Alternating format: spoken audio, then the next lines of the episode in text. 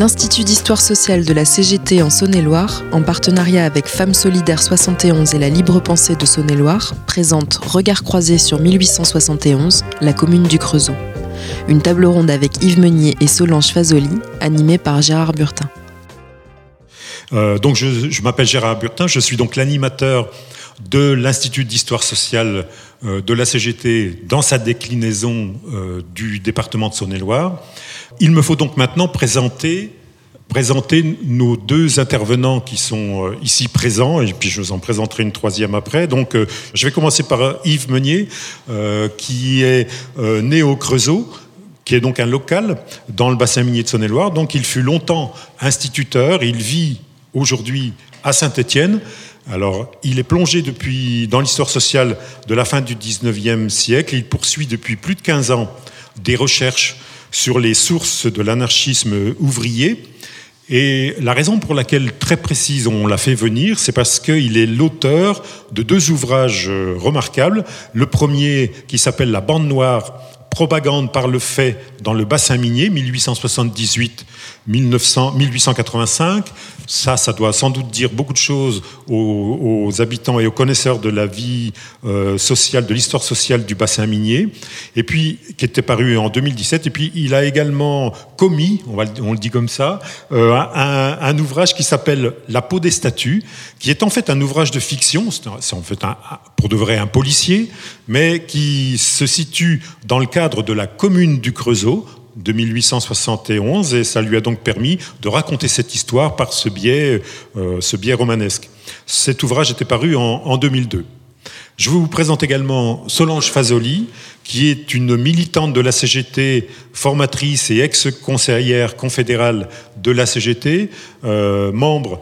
Alors, elle est, à ce titre-là, bon, je le cite parce que c'est une de mes anciennes camarades syndiquées, donc euh, je, je suis très content de pouvoir le dire mais elle est surtout là au titre de, euh, parce qu'elle est membre et conférencière de l'association des Amis de la Commune de Paris 1871, qui est aussi une, association euh, très structurée et puis qui est, une mine de, de, renseignements euh, et de données.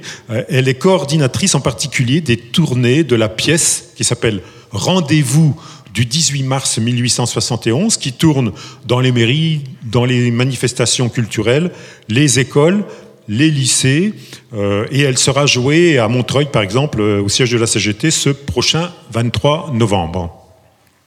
Je dois également vous présenter euh, une autre historienne sur laquelle on avait quand même effectivement compté, qui est Céline Bellan, qui est la commissaire. Alors ceux qui sont allés voir l'exposition de l'écomusée, ils ont vu bien évidemment son nom euh, cité parce qu'elle a été la commissaire, euh, la co-commissaire de cette exposition que certains d'entre vous là dans la salle sont allés voir tout à l'heure, présentée donc par l'écomusée Le Creusot-Monceau, la commune Le Creusot 1871. Et puis je remercie doublement les équipes de l'écomusée qui nous ont accueillis à l'occasion de deux visites guidées là dans, l'heure et demie qui a précédé, euh, deux, visites guidées dont les, ceux qui en sont sortis tout à l'heure sont venus me dire ben, c'était vraiment très intéressant et passionnant. Donc euh, Céline Bellan, elle est doctorante à l'Université de Bourgogne. Ses recherches portent sur le paternalisme des usines Schneider et l'histoire du Creusot. Du coup, on aura quand même la chance de la voir pendant une petite dizaine de minutes sur un enregistrement vidéo où elle nous parlera de l'un des sujets qu'on voulait aborder euh, ce soir dans notre, euh, dans notre table ronde. Bon, on va donc attaquer tout de suite le sujet, ça, a déjà bien assez duré, et puis euh, je vais m'adresser tout de suite à, Yves Meunier pour lui demander qu'il nous parle un petit peu du contexte et des circonstances dans lesquelles cet événement qu'on appelle donc la commune du Creusot, qui est un petit événement très bref euh, de quelques jours euh, dans le courant du mois de mars 1871, mais il n'est pas apparu comme euh, un coup de tonnerre dans un ciel serein, pas du tout, hein. pas plus ici d'ailleurs qu'à Paris. Ça, je pense que Solange pourra nous en parler tout à l'heure. Donc, je vais lui donner la parole pour qu'il puisse nous brosser un petit peu le cadre, le cadre peut-être euh, social de l'époque, euh, des, salariés, des travailleurs euh, creusotins de cette époque-là, et puis également peut-être le cadre politique rapidement ici dans, notre secteur. Oui, je te remercie Deux petits mots juste avant, euh, pour rebondir un peu sur ce que disait Monsieur Marty tout à l'heure. Euh, effectivement, le lieu est symbolique. On est dans le château du maître du fief. Et je dirais enfin, enfin, la commune euh, est rentrée dans le château du maître du fief. J'étais lycéen, moi, au Creusot, je vais très vite, hein, je répondrai à la question. dans à la fin des années 70, aucun prof d'histoire ne m'a parlé de la commune du Creusot. Euh, on avait juste la gare des Michards et des profs qui nous donnaient, à peu près dix lignes sur la commune parisienne, dans lesquelles on pouvait lire que c'était une bande d'assassins. C'était tout. La mémoire de la commune, elle s'est transmise par les organisations ouvrières, par les militants. Et là, je voudrais rendre hommage à deux personnes importantes qui, sans elles, peut-être on ne ferait pas ce colloque, c'est André Janet et Pierre Ponceau. Pierre Ponceau est le premier à en avoir parlé. Aux éditions sociales, le petit livre bleu, c'est ce petit livre qui m'avait allumé, moi, dans les années euh, où je me suis mis à étudier un peu les choses euh, d'un point de vue militant. Euh, les grèves de 70, la commune de 71, il a écrit ça en 58. Et André Janet avait écrit dans les années 90, lui, dans la revue La Physiophile, revue monselienne, euh, aussi une étude sur la commune. Mais c'est les deux seuls historiens qui avaient travaillé là-dessus. C'est passé carrément inaperçu. Euh, les travaux de Ponceau ont été beaucoup, plus connus, puisque c'est quand même celui, cet homme-là à qui on doit l'édition, la première édition des Mémoires de Jean-Baptiste Dumay. Euh, c'était en 76. Vous vous rendez compte, on est déjà 100 ans après, c'est-à-dire que ces mémoires étaient inédites. Et ici au Creusot, rien. Enfin, on a une exposition je dois louer l'exposition, on a une chronologie, euh, il y a un gros travail qui a été fait. Euh, enfin, des, lycéens, aujourd'hui on, a fait, on a fait la visite et il y avait une classe. Moi, ça m'a beaucoup touché. Je me suis dit, tiens, j'aurais aimé être parmi eux quand j'avais 17 ans. Et, euh, et bon, là, je, dois dire que c'est un gros travail qui a été fait et je, le loue. Et je pense que ce n'est que le début. Parce que cette histoire est effectivement beaucoup plus, pas complexe, mais elle a été écrite de façon incomplète. Et euh, pour diverses raisons. Il y a un trou dans l'histoire ouvrière euh, du bassin minier. Euh, on ne raconte pas les moments pré-syndicaux, les moments où il n'y avait pas de syndicats ni de partis institués, où le mouvement ouvrier se cherchait une voie et essayait de trouver, en formant diverses organisations, des cercles, on l'a vu tout à l'heure à l'expo, des clubs, etc., les moyens de son émancipation.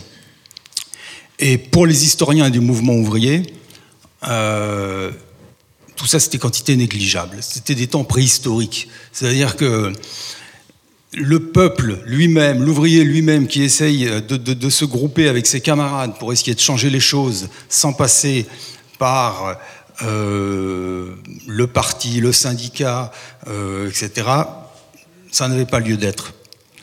Pourtant, quand on travaille sur les archives, on se rend compte que c'est pas du tout ça il y a toute cette, euh, tout ce moment très important où le prolétariat se cherche une organisation pour parvenir à ses fins. Et à cette époque-là, c'est ce qui se passe. Et pour enchaîner euh, avec ce que tu euh, disais, le contexte politique de l'époque, il est très oppressif, surtout au Creusot. C'est le paternalisme, le fief, c'est Schneider. Schneider, il tient tout, tout. Il régit la vie de tout le monde, mais la vie sous tous ses aspects. le travail, la famille, l'ordre moral, par l'intermédiaire, et l'Église. C'est-à-dire que c'est une chape de plomb énorme. Il euh, n'y a pas de place pour la contestation. Et tout ça a un vernis social, le grand vernis social Schneider qu'on nous, nous, a vendu pendant des années, qui vient pas de rien. Il vient de la philosophie euh, du saint-simonisme, c'est-à-dire euh, on va les phalanstères, etc. C'est pour ça qu'il y a beaucoup de confusion avec le socialisme utopique. Euh, on va organiser la cité ouvrière, on va faire le bonheur de l'ouvrier en le mettant à la place où il doit être, mais il doit la boucler. C'est-à-dire il doit faire ce qu'on lui dit de faire. Il doit être productif, pas beaucoup payé, on, lui, on va lui faire une caisse de prévoyance, c'est ce qu'on a vu à l'expo, on verra que la caisse de prévoyance, c'est la clé de la revendication ouvrière, euh, d'avant et d'aujourd'hui d'ailleurs. Et avec ça, on va gouverner. On va gouverner pour le profit. Il faut jamais oublier que Schneider, On dit Schneider, il y en a eu plusieurs, c'est une dynastie. Euh, ils n'ont pas acheté tout ça avec le fruit de leur travail, eux. Ils ont fait une expédition avec la banque Cellière, dont les deux frères Schneider, Adolphe et Eugène, étaient les avoués, et ils sont allés en 1830 conquérir l'Algérie dans une expédition parallèle. Pierre Péan a très bien raconté ça dans Main basse sur Alger, qui était une expédition parallèle à celle de l'armée royale française qui entamait la colonisation et qui était montée uniquement pour faire main basse sur le trésor de la Casbah. C'est le trésor de la Casbah que la Banque Cellière a ramené par l'intermédiaire des frères Schneider, qui étaient dans cette expédition, qui a servi à l'achat de cette cristallerie dans laquelle on est aujourd'hui. Quand vous dites cette cristallerie, c'est la maison du peuple. Je dirais c'est peut-être plus la maison du peuple algérien. C'est-à-dire qu'il y a aussi l'argent de la colonisation, il est là. Ça explique beaucoup de choses aussi par la suite. Et je tenais à faire cet aparté parce que cette histoire est très peu connue. Euh, et je raconte pas de salade. C'est pas parce que je suis pas sorti de l'université que je raconte des salades. Je dis ça parce que euh, on a toujours tendance, l'historien autodidacte, hein, à se dire euh, oui, qu'est-ce qu'il nous raconte? Il nous raconte de l'histoire, euh, quelles sont ses sources, etc. J'ai travaillé sur les sources, comme n'importe quel historien, et je les ai croisées. À l'époque, ils rachètent cette cristallerie royale. On est dans les années 1830. Hein. L'époque qui nous occupe, c'est déjà beaucoup plus tard. Schneider est installé. Il a monté son paternalisme social avec des gros guillemets bien épais à un moment où on est sous l'Empire, le deuxième Empire. C'est Napoléon III. Non seulement il est le maître ici, mais il est président du corps législatif, c'est-à-dire l'Assemblée nationale d'aujourd'hui. Il a été ministre du Commerce aussi, sous Napoléon III. C'est la personnalité politico-économique en vue de l'époque, et je dirais, c'est l'ennemi de classe principal de n'importe quel ouvrier qui veut s'émanciper. Donc le Creusot, c'est vraiment l'endroit clé à ce moment-là. J'ai tendance à dire qu'il n'y aurait pas eu de commune à Paris s'il n'y a pas eu de mouvement de grève au Creusot auparavant je, m'arrête un peu. Bah, j'en profite pour, le coup, pour reprendre, euh, reprendre le fil. Euh, euh, on, se rendra compte, je pense, dans le courant des échanges entre nos, deux amis, qu'il y a parfois, enfin c'est même souvent, des parallèles entre la commune du Creusot, les communards du Creusot et les communards parisiens, des parallèles qui sont parfois extraordinaires, qui sautent aux yeux. une, un comportement vis-à-vis -vis de la République, par exemple, des, positionnements qui sont très marqués au Creusot, comme ils l'ont été à Paris, qu'on ne retrouve pas du tout dans un certain nombre d'autres cités, euh, allons à Chalon, allons à Mâcon par exemple, à l'époque, hein, euh, où, on ne répond et on ne réagit pas du tout de la même façon au plébiscite euh, de, Napoléon, par exemple, ou euh, à, l'élection générale qui a lieu au début de, l'année 1871 et qui va amener cette fameuse euh, chambre, cette fameuse assemblée dirigée avec un gouvernement dirigé par tiers, qui est celui qui provoquera la, la, fin la chute, l'extermination des communards parisiens. Alors, je profite de cet aparté pour donner la parole à Solange, parce que Solange, elle vient avec une vision plus nationale, on va dire plus, plus plus éloigné. Est-ce qu'on peut faire aussi comme ça un parallèle? Qu'est-ce qu'on peut dire du mouvement ouvrier, euh, des, ouvriers, des travailleurs parisiens de cette époque-là, qui peut aussi expliquer en partie, ou peut-être tout euh, complètement, ce phénomène extraordinaire qu'a été la Commune de Paris?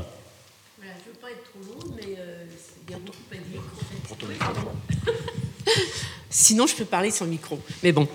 Alors, euh, oui, il y a beaucoup à dire, donc je, vais tenter de ne pas être trop longue. Mais sinon, en préalable, euh, je vais vous dire qu'effectivement, je suis une militante des, euh, amis, amis de la commune de Paris 1871, et qu'à ce titre, je ne suis pas historienne, mais je suis simplement là pour faire connaître l'histoire et continuer de promouvoir l'œuvre sociale de la commune. C'est l'objectif de l'association.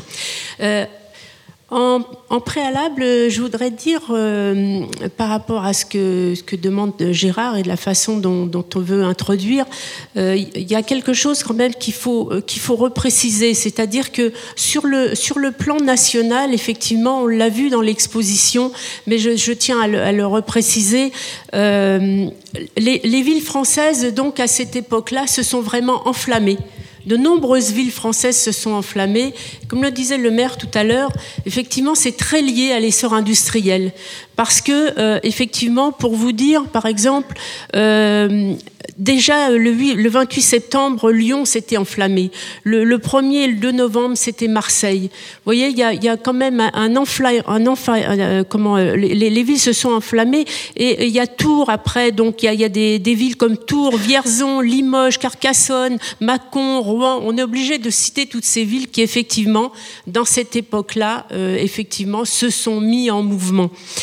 Euh, la, commune, euh, la commune de Paris, euh, alors, disons qu'effectivement, le, le, le, le, 19e siècle a été a été un, tournant puisqu'effectivement on a vu un essor industriel et que dans, beaucoup de villes qu'on a citées et dans celle-ci aussi, mais aussi dans Paris, de nombreuses euh, industries métallurgiques se sont installées, euh, mais pas seulement la métallurgie. Hein. Par exemple, il y avait aussi à Paris euh, des, des, entreprises d'orfèvrerie et puis aussi des, des sucreries. Vous voyez, donc tout ça, ça, comment, ça, ça fait venir bien sûr et c'est le, même mouvement partout dans toutes les villes, ça fait venir beaucoup de ruraux dans les villes, dans les villes euh, dont on parle, euh, et notamment à Paris. Et donc il y a euh, un afflux de population et rien, bien sûr, rien n'est prévu pour accueillir euh, cet afflux de population.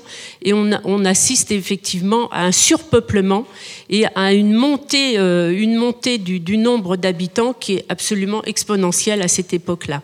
Donc c'est des conditions, c'est des conditions difficiles.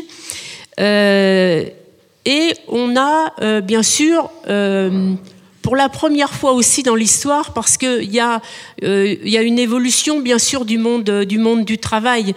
Euh, le monde du travail, jusque-là, c'était des petites entreprises qui, avaient soit un ouvrier, soit qui travaillaient d'une façon très familiale, et, et jamais beaucoup plus que trois, quatre trois, quatre, quatre artisans. Euh, et on parlait plutôt d'artisans qui travaillaient au, rez-de-chaussée et qui vivaient, euh, qui vivaient au-dessus. Et même les femmes, effectivement, euh, donc faisaient partie de, ces, du personnel avec les enfants d'ailleurs. Ce à quoi on assiste avec cet essor industriel, c'est qu'effectivement, tout d'un coup, on va avoir des ateliers de centaines, de centaines d'ouvriers s'installer. Même dans les, dans les entreprises, notamment de métallurgie, à Paris, euh, et Gouin, par exemple, on va, on va voir euh, jusqu'à 2000 ouvriers euh, s'installer dans les ateliers. Et donc forcément, euh, des conditions, bien sûr, qui sont, qui sont très mauvaises, bien sûr. Hein, parce qu'il faut, on parle aujourd'hui de pollution, mais il ne faut pas oublier que la pollution, elle existait déjà à ce moment-là et que nombre d'ouvriers et d'ouvrières sont, comment, sont, sont malades, sont malades du travail. on parle aujourd'hui des maladies du travail, mais déjà à cette époque-ci, d'ailleurs, il y a eu des rapports de médecins très célèbres, plus célèbre d'entre eux c'est Villarmé, mais qui ont donc mis en évidence pour la première fois, à l'issue de ça, les maladies euh, du travail. Donc des grands ateliers, des ouvriers, et donc forcément, forcément, dans ce terreau-là, bien sûr, il y a des ouvriers et des ouvrières, il y a tout un peuple qui va s'organiser et qui va trouver quand même que le travail est un peu dur, puisque on travaille quand même 12 à 14 heures par jour. Euh, pour les hommes, euh, je, crois qu'ils gagnent en moyenne 10, euh, 10, à 12 francs, et les femmes, pas plus de 4. Et puis, n'oublions pas les enfants, qui aussi travaillent à ce moment-là, puisque les enfants, dès 8 ans, travaillent, dans, les, ateliers. Alors, bien sûr, il y a tout un tas de, représentations et de gravures de cette époque. Mais voilà, tout ça, c'est un monde qui travaille et qui ne fait que travailler euh, puisque bien sûr euh, bah, le repos n'existe pas. Et puis, euh, bon, bien sûr, il y a les mines, mais là, moi, je suis à Paris, donc il n'y a pas de mines. Mais, mais, mais tout de même, rappelons-nous quand même toutes les filatures, rappelons-nous les mines, etc. Donc cet, cet environnement industriel, il est celui-ci. Ensuite, il faut, alors, parce qu'il faut qu'on avance et je, voudrais quand même donc euh, faire le donc euh, revenir donc euh, à ce que le parallèle qu'on voulait faire avec la, commune du Creusot. bien sûr, il y a un certain nombre de, communes et de villes qui, ont, qui se sont déclarées communes à ce moment-là, qui ont déclaré effectivement, sauf que ça n'a duré que quelques jours.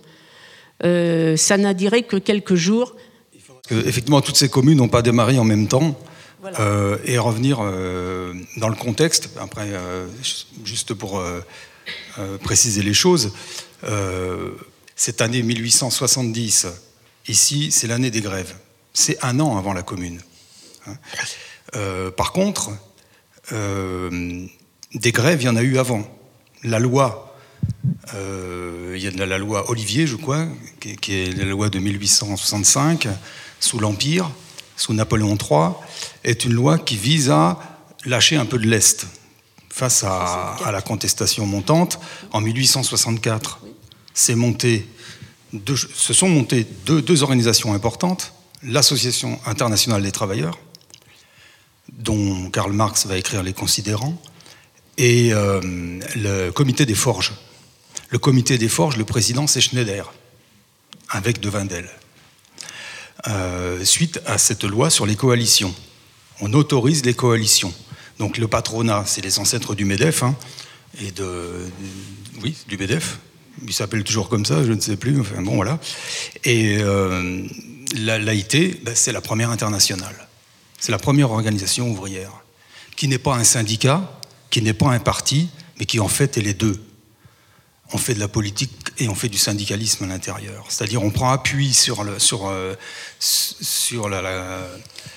l'ouvrier pour, euh, pour essayer de renverser les choses. C'est-à-dire ça part à partir du travail. À l'intérieur, tout le monde n'est pas d'accord. Il y a des, des adhérents qui sont plus politiques que syndicaux, on dira. Hein.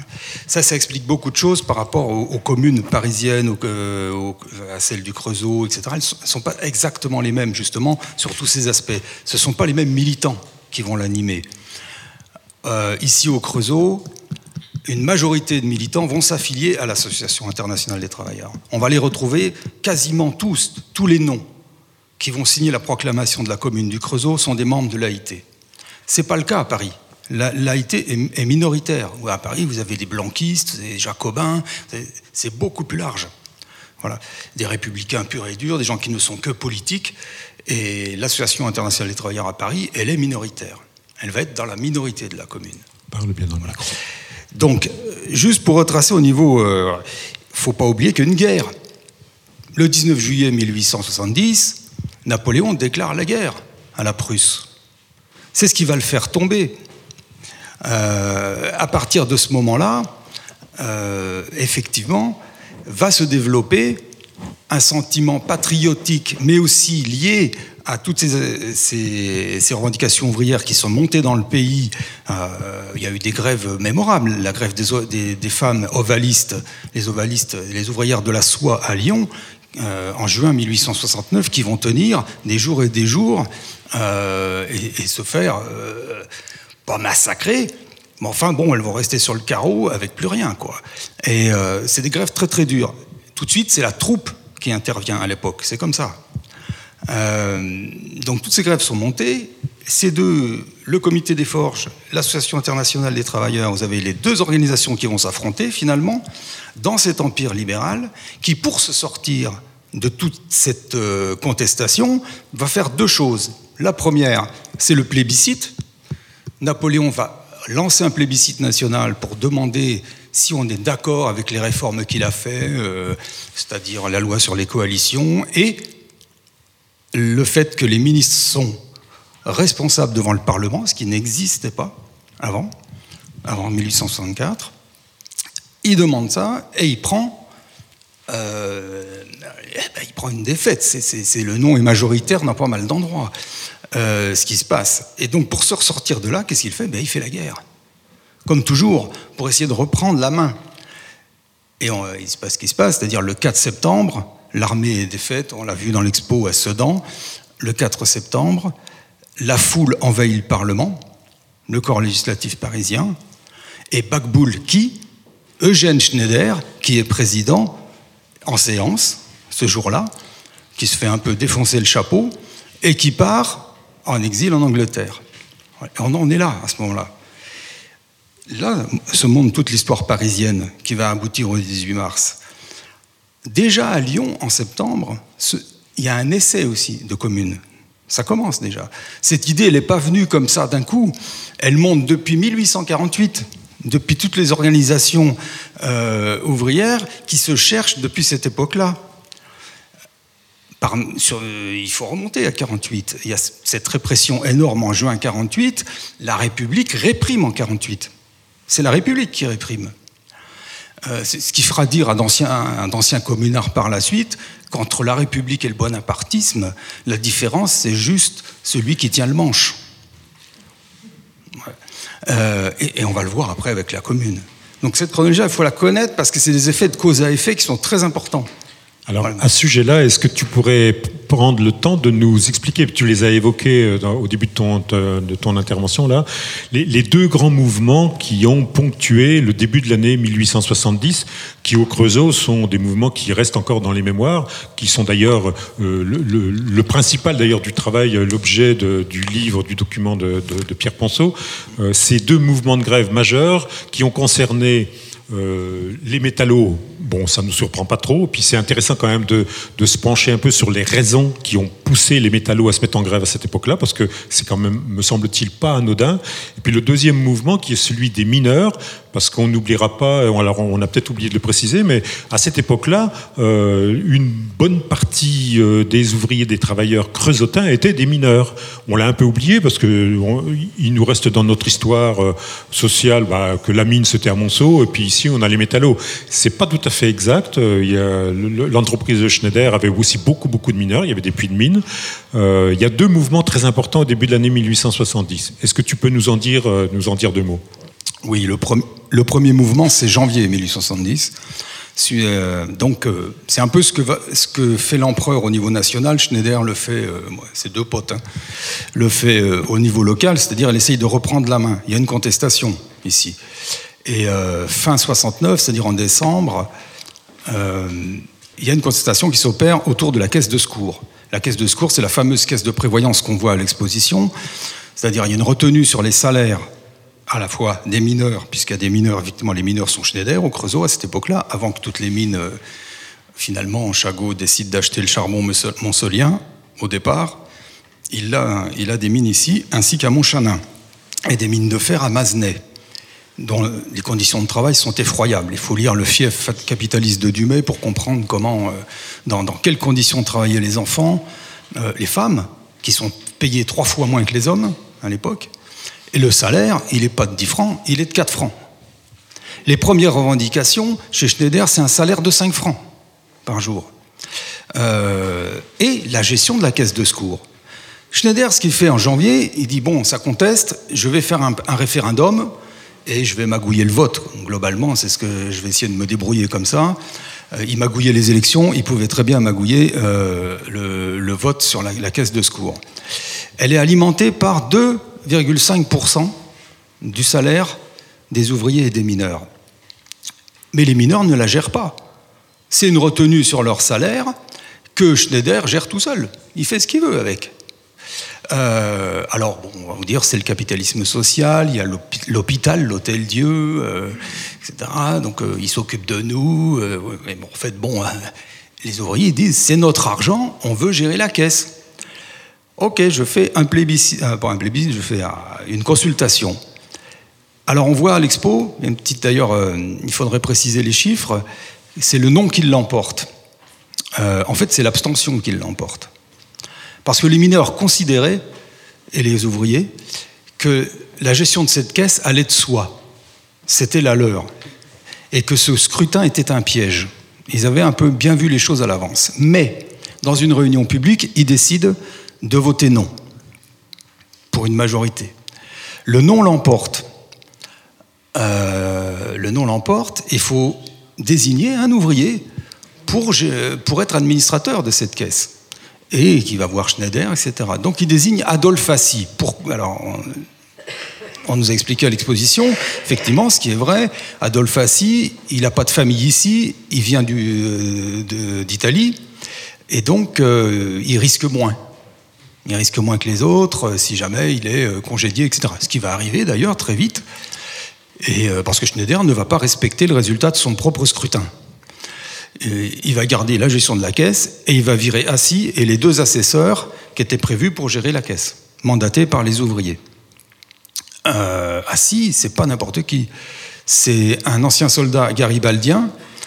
Euh, tout le monde voit qui est Giuseppe Garibaldi, hein, euh, un des généraux unificateurs de l'Italie, qui s'est battu pour que Rome soit non pas le Vatican, euh, un État, mais qui soit ça, fasse partie de l'Italie. Et franc-maçon, et ainsi que Adolphe d'ailleurs, c'est net, il faut le souligner. Et il va, il va venir au Creusot euh, dans 1868, c'est-à-dire deux, ans avant. Hein, il est assez jeune ouvrier ici, il est ajusteur. Et c'est quand même quelqu'un qui, a, beaucoup de répondants, qui est très dynamique. Donc, euh, naturellement, il est, nommé par, ses camarades pour, euh, pour gérer cette caisse. Et bon, il va être congédié. Sur ce, c'est là-dessus que la grève, elle commence. Elle commence pour la gestion de, la caisse de secours, effectivement des augmentations de salaire, la, création aussi d'une caisse de retraite, parce que ça n'existait pas, la caisse de retraite. C'était de la prévoyance de maladie, c'est tout. Il n'y avait pas le branche retraite euh, comme aujourd'hui, etc. Donc il n'y avait rien. Les, vieux, ils étaient euh, entretenus par, euh, par leur famille. C'est comme ça que ça fonctionnait. Et puis, ils demandent aussi, et ça c'est notable, le renvoi du chef d'atelier Renault, qui est celui qui s'occupe du marchandage. Le marchandage, en gros, c'est quelque chose qui est comme aujourd'hui. Euh, c'est de l'externalisation. C'est-à-dire, il y avait des chefs d'atelier qui se prenaient pour des petits entrepreneurs. Enfin, ils étaient traités comme tels. Ils pouvaient prendre une commission sur les salaires des ouvriers qu'ils embauchaient, eux-mêmes, directement. C'est du macronisme, hein il n'est plus là, euh, Claude Martin. Voilà. C'est pour ça qu'il est parti, il est parti avant. Voilà. Et en gros, ça, résonne beaucoup avec aujourd'hui, on est dans les mêmes problématiques. Cette grève, elle dure pas très longtemps, elle dure une semaine. Euh, mais elle est, très très importante pour la conscience ouvrière. Parce que c'est suite à cette grève que va, commencer à, se mettre en place une organisation ouvrière ici au Creusot, début mars, qui est l'Association internationale des travailleurs. C'est-à-dire que Paris, euh, le lien avec Paris est net, les membres de l'Association internationale des travailleurs parisiens, dont euh, Eugène Varlin, descendent au Creusot et, euh, pour voir ce qui se passe. Et début mars, aident à créer la première section de l'AIT ici. Qui adhère à la section de l'AIT Jean-Baptiste Dumay, on expliquera qui il est, parce que c'est un personnage clé. On a parlé d'Assis, mais Jean-Baptiste Dumay, Adolphe Assis, qui a été renvoyé, mais qui est adhérent de l'AIT, Louis Gaffiot et quelques autres dont on pourra donner les noms. Et va s'enclencher la deuxième grève, la grève des mineurs. La grève des mineurs, c'est au mois de mars. Elle dure plus longtemps, mais elle va être redoutable. Elle a les mêmes revendications. Alors les mineurs, ils sont un peu en décalage parce qu'ils ont été un peu laissés de côté par les métallos. La première grève, c'est les métallos qui l'ont faite. Et, ils, ils, restent sur leur faim parce qu'il euh, y a toujours eu un antagonisme. Hein. D'ailleurs, on va le retrouver après entre le Creusot et Monceau.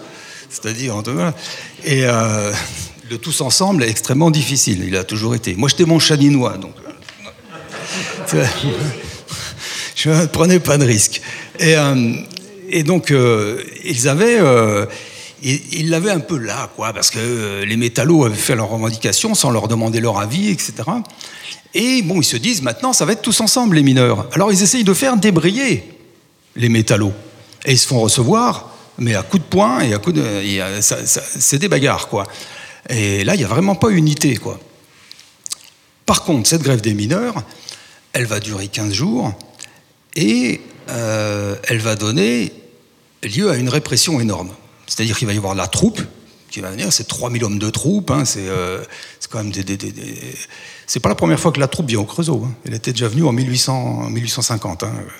Là. Voilà, elle revient. Et, et, il va y avoir des condamnations très très dures au tribunal d'Autun.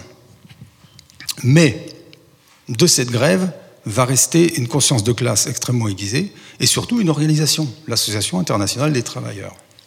Pendant tout ce temps, Jean-Baptiste Dumay, qui est un tourneur euh, sur métaux, qui est revenu, il euh, faut lire dans les livres, hein, euh, en particulier dans, dans celui sur le fief capitaliste qu'on a réédité, nos éditions du Coquelicot. Hein. Ici, il y a sa biographie, etc. On voit un peu tout son parcours. En sortant de son service militaire, il revient, il est réembauché, alors qu'il était contestataire, et il est réembauché par une entourloupe, en fait, il le raconte un peu, c'est-à-dire qu'en fait, euh, son beau-père euh, a donné un lièvre et une perdrix au chef d'atelier. sinon, il passait pas, quoi. Et, mais lui, pendant tout ce temps-là, il est malade, c'est-à-dire qu'on ne le voit pas pendant les grèves. Contrairement à ce qu'on peut lire partout, y compris dans sa biographie, parce qu'il sera député par la suite, Dumay n'a jamais organisé aucune grève. Euh, ça ne veut pas dire qu'il n'a rien fait, mais on ne peut pas lui faire dire hein, ce qu'il a fait alors qu'il a boffé. Et donc, euh, lui, il va être malade pendant tout ce temps, mais il sera adhérent à l'Association internationale des travailleurs. Il y aura des réunions chez lui, etc. ça sera quand même un homme d'affluence à ce moment-là. Tout ça va monter, monter, monter en charge après la grève des mineurs. Il y a l'histoire du plébiscite, il y a le fait que l'Association internationale des travailleurs va être interdite, pas encore par la loi du fort comme après la commune, mais il y aura un procès parisien où on va arrêter Adolphe Assy ici au Creusot le 1er mai 1870, ce qui va donner lieu à une émeute jusqu'à la gare pour essayer de le libérer où les femmes ont eu beaucoup d'importance d'ailleurs, surtout pour jeter des cailloux dans toutes les grèves, hein. euh, les émeutes, etc. On les retrouve. Euh, la femme, c'est pas le rôle des femmes dans la grève. Euh, la femme est dans la grève complètement. vous voyez, elle est prolétaire comme voilà. elle n'est pas au service de son mari dans la grève. Ça rien Là, on sent une égalité dans la lutte, ce qui est quand même très important à noter. Et euh, Adolphe va être arrêté, il va être emprisonné à Paris. Il y aura un grand procès, le troisième procès de l'international, c'est pas le premier. Hein. et euh, ils vont être libérés quand? Ben, La plupart, certains par non-lieu assis un peu plus tôt en juillet 1870, et les autres en septembre, quand Schneider se fait défoncer le chapeau au corps législatif. La République est proclamée, Gambetta prend les rênes, et nomme Jean-Baptiste Dumay maire du Creusot. Les maires étaient nommés. Alors, je vais t'interrompre là. On, reprendra, on reprendra le fil de Jean-Baptiste Dumay après. Ça nous, ça nous permettra d'arriver vers, euh, vers ce, moment un peu euh, exceptionnel de, la déclaration de la commune au, Creusot. Euh, comme tu en as parlé, comme tu l'as évoqué, on va prendre le temps de regarder une vidéo qui dure une dizaine de minutes et on va peut-être la passer en entier là maintenant qu'on a donc tourné, enfin c'est Céline Bellan en fait, hein, donc je vous ai expliqué tout à l'heure qu'elle n'était pas en mesure d'être présente, même si elle nous a encore envoyé un message hier soir en nous souhaitant euh, une bonne journée, bon courage, et puis en regrettant de ne pas être présente, euh, de ne pas être présente aujourd'hui. Alors on lui avait donc demandé quand même d'intervenir parce qu'on souhaitait quand même qu'à un moment ou un autre elle, elle, puisse être visible parmi nous. Elle a donc choisi, ça tombe bien, d'intervenir sur euh, un sujet qui la préoccupe beaucoup, euh, c'est-à-dire l'engagement des femmes au Creusot pendant toute cette période-là. Alors, elle va évoquer donc euh, ce que vient d'évoquer Yves, c'est-à-dire la grève des mineurs et l'engagement des femmes à ce moment-là. Et puis, elle, parlera après de, l'engagement des femmes un peu plus tard dans la période que, que, a ouvert dans son, dans son explication, c'est-à-dire ce qui va se passer pendant toute la période de l'automne 1870, au moment où Jean-Baptiste Dumay sera nommé euh, maire provisoire, c'est comme ça qu'on le qualifie, maire provisoire du Creusot. Et puis ça nous permettra je, l'engage tout de suite, euh, Solange, de nous dire aussi euh, deux mots, parce que je pense qu'elle y tient, puis elle est là pour ça, deux mots sur euh, l'engagement des femmes, le rôle des femmes qui a été fondamental dans la commune de Paris, entre autres, hein, puisque c'est quand même notre exemple. je, m'adresse à, mes petites mains, donc. Il est intéressant de noter que Jean-Baptiste Dumay, principal témoin direct des événements, ne mentionne pas d'action de, de femmes, individuelles ou collectives. En effet, les seules femmes qu'il évoque dans cette partie de ses mémoires sont sa propre femme, Jeanne Rosier, et la femme d'un de ses amis qui lui offre la porte lorsqu'il s'enfuit du Creusot après la commune. On sait néanmoins que les femmes ont joué un rôle actif au Creusot durant cette période. Ce sont tout d'abord et avant tout, car les plus connues, les femmes des mineurs en grève en avril et mai 1870, qui n'hésitent pas à participer activement aux actions coup de poing dont est émaillée la grève. Par exemple, elles insultent et chahutent les mineurs qui acceptent de continuer à travailler. Le 1er avril au soir, elles accompagnent les grévistes qui entreprennent de boucher le puits des moineaux. Sur les 3000 personnes présentes, la police estime qu'il y a près de 500 femmes. Trois d'entre elles sont alors arrêtées et doivent être conduites le lendemain à Dijon où elles seront jugées. Leurs camarades engagent alors une action coup de poing qui marque les journalistes présents. Après avoir déposé leurs enfants devant le commissariat, à charge pour l'État de s'en occuper, elles se couchent devant la locomotive prête à partir jusqu'à obtenir libération de leurs consoeurs. Impressionnés par leur courage, des souscriptions sont ouvertes pour les souvenirs. Par exemple, Gustave Courbet prête des tableaux pour une exposition à Dijon dont les bénéfices leur sont envoyés. Dans la Marseillaise, journal républicain à tendance socialiste, les femmes de Lyon leur adressent un appel pour les encourager à tenir. Parmi les signataires, au moins une se rend au Creusot par la suite, probablement soit dès l'été, soit euh, à l'automne, sûrement, Virginie Barbet. Les femmes sont également vues comme un moyen de pression sur les ouvriers. L'usine et les autorités mettent en garde les grévistes contre la misère qui risque de toucher leurs familles et donc leurs femmes. L'Église organise par exemple une distribution de pain et de lard aux familles à condition que les femmes convainquent leur mari de cesser la grève. Il faut rappeler que l'organisation de la société vue par l'usine est une vision bourgeoise différente de la réalité de l'époque. Alors que souvent, dans les milieux ouvriers, les deux membres du couple doivent travailler, au Creusot, tout est mis en place pour décourager le travail rémunéré des femmes. Elles sont peu recrutées, elles sont souvent renvoyées par la suite après leur mariage et en cas de veuvage, les aides que l'usine leur verse s'arrêtent lorsqu'elles se remarient. Aux femmes donc la charge de l'économie domestique, l'entretien de la maison et l'éducation des enfants, mais également la, la surveillance de la conduite morale de leur mari. Euh, tout ceci est une vision morale hygiéniste qui est alors très en vogue à l'époque et qui, pour qui la misère de l'ouvrier se justifie par euh, la condition morale dans laquelle il vit. Et en fait, si la femme ne travaille pas, elle entretient son foyer dans une vision bourgeoise qui, prévaut, enfin, qui, correspond à ce que vit la bourgeoisie à l'époque, alors euh, l'ouvrier pourra sortir de la misère. Le rapport avec l'économie est très très loin. Donc le travail de l'ouvrier à l'usine au Creusot devient donc totalement indispensable. Sans lui, la famille se retrouve immédiatement sans ressources, d'autant plus qu'il y a très peu d'employeurs en dehors euh, de l'usine au Creusot. À ce moment-là, Jean-Baptiste Dumay le, raconte euh, notamment plusieurs fois.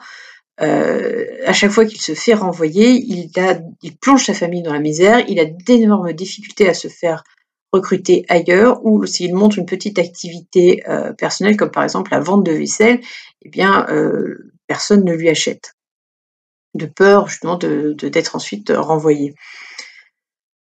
Euh, sa femme fait du coup régulièrement pression, il le relate sur lui pour le convaincre de cesser ses activités ou au moins de les modérer pour que sa famille ne soit pas systématiquement la seule à souffrir, à souffrir de l'engagement euh, politique.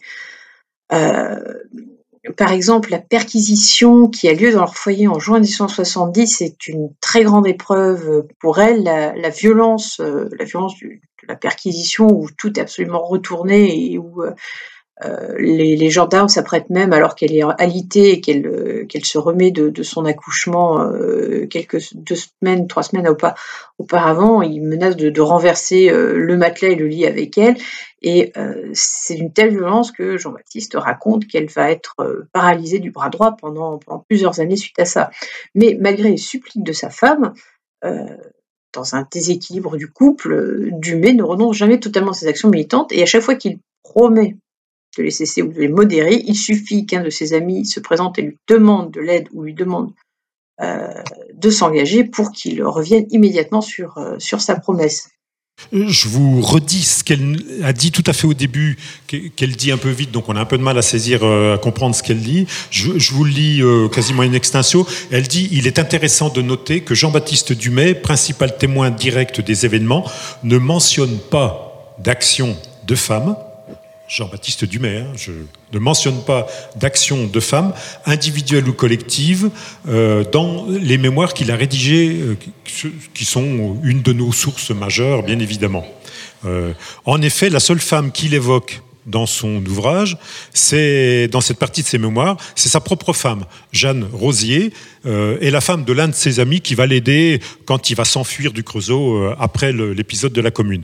Bon, c'est pas parce que euh, Jean-Baptiste Dumay n'évoque pas les mouvements l'engagement des femmes qu'il n'a pas existé. Il n'en a pas parlé, ça ne veut pas dire tout à fait la même chose. Alors après, elle explique donc qu'on sait néanmoins que les femmes ont joué un rôle actif durant toute cette période. On, remettra tout à l'heure sa vidéo pour euh, la suite. Elle, nous parle après de la période qui suit ce, moment du, de l'automne 1870. Mais on pourrait peut-être en profiter pour demander euh, à, Solange si elle veut bien nous parler, euh, avec son point de vue lié à, la région parisienne et à la commune de Paris, quel a été l'engagement des femmes à Paris avant peut-être la commune ou à ce moment-là? Qu'est-ce que tu peux nous en dire qui peut nous, nous apprendre et nous permettre de comprendre quels sont ces enjeux euh, par rapport à ça. Parle dans le micro, parce que sinon ça prend. Euh, oui, je voulais souligner deux points avant de, parler euh, plus précisément des femmes, ce à quoi je, tiens beaucoup d'ailleurs. c'est que en fait, on, est dans, on est dans une période effectivement, comme, comme on l'a dit tout à l'heure, d'une montée de, l'essor industriel. Et en fait, on n'est pas dans une, on n'est pas encore dans une classe ouvrière bien, bien, bien formée. On, est, on est dans une lente évolution des, des, de revendications, d'une une conscience de classe qui n'est pas encore tout à fait formée. Mais dans cette période euh, comment, qui va de, l'hiver, euh, qui va de, l'automne 70, là où effectivement il y a la déclaration de guerre et où les, où les Prussiens sont, sont aux portes de, de la France et, de Paris, euh, on, est, on, est dans une, on est dans une période de guerre. C'est-à-dire que les communes vont s'installer alors que la guerre est aux portes. la guerre est aux portes de Paris. Et en plus, il, y a, beaucoup de témoignages, notamment aussi euh, d'écrivains, mais aussi de femmes. L'hiver, cet hiver-là a été extrêmement rude. Hein, vous le savez, donc il y a des, témoignages là-dessus. Donc oui, les femmes, les femmes effectivement, euh, les femmes on a, du mal à parler des femmes parce que pourquoi leur place est si discrète? Ben, Parce que parce que peu de peu d'écrivains et peu d'historiens euh, longtemps euh, ont mis euh, ont mis sous l'éteignoir la présence et la place des femmes justement dans ces mouvements. Pourtant effectivement elles étaient là. Alors elles étaient là notamment et ça c'est ça on, aime à le rappeler le, le 18 mars effectivement. Il y a une lente évolution dans Paris effectivement puisque euh, on les a bien chauffés les Parisiens. Hein. Faut pas oublier non plus que depuis la déclaration de guerre, ensuite euh, le gouvernement, euh, le Trochu, Thiers, tout ça, ils les ont bien fait chauffer. ils étaient très énervés quand ils ont vu que la, paix, était signée. alors d'autant plus lorsque ils ont effectivement, ils ont payé leur canon avec une souscription nationale et que Thiers veut les récupérer. Donc, le 18 mars, sur la colline de Montmartre, quand les femmes ont vu qu'ils allaient se vaquer à leurs occupations habituelles, que dès l'aube, l'armée était là pour récupérer les canons, alors là, elles étaient effectivement des milliers euh, à, s'opposer aux soldats. Et effectivement, les 6000 soldats qui étaient là, pourtant, mais le problème, c'est qu'ils n'étaient pas organisés du tout. Ils avaient oublié, ils avaient oublié les chars et les chevaux pour tirer les canons en plus. Alors, euh, pas très malin. mais donc, les femmes parlementant, euh, donc, ont acquis donc les, les soldats à leur cause et donc ont empêché effectivement euh, les, comment, les soldats d'emporter euh, les canons. À partir de là, effectivement, il y a, un grand mouvement et le 18 mars, effectivement, c'est le début, c'est le début de la commune et dès le, soir, effectivement, alors c'est la fête. C'est la fête et c'est pour ça qu'il y a d'ailleurs des, chansons. Paris en fête, hein, ça, ça parle de ça, effectivement. Il y a le canon qui tonne, mais en même temps, il y a les balles musettes un peu partout. voilà. Alors, les, femmes. Euh, moi, j'aurais bien aimé, euh, j'aurais bien aimé euh, parler comment de quelques figures de femmes, mais parce que ce qu'on n'a pas dit, ce qu'on n'a pas dit jusque-là, tu l'avais annoncé, mais bon, ça, on est passé à autre chose. C'est le pendant effectivement de, la commune, la commune de Paris. La commune de Paris, elle, elle a duré 72 jours. C'est court, c'est court, 72 jours, mais il y a quand même eu 50, 50, plus de 50 jours de, gouvernement par la commune par la commune de Paris et effectivement une œuvre sociale d'envergure puisque effectivement on a donc évoqué déjà beaucoup de choses mais euh, l'école bien sûr mais, pas que l'école on, parle aussi pendant ces 72 jours on arrive à parler de culture on fait, des, on fait des fêtes, on fait des balles, les, les, artistes se fédèrent. Euh, on, donc on, on abroge, euh, comment, euh, on fait en sorte que les, les, loyers, comment, il y a un moratoire pour les loyers, voilà. Enfin, il y a une œuvre sociale d'envergure pendant ces 72 jours. et tout ça avec la guerre aux portes euh, les barricades qui sont dressées euh, régulièrement, puisqu'effectivement les Prussiens, les Prussiens sont arrivés, ils se sont, ils se sont installés à l'ouest. Donc, euh, et puis euh, l'armée le, l'armée de Thiers se trouve effectivement euh, sur les, les, près des communes de, de, de l'est et du nord de, de Paris.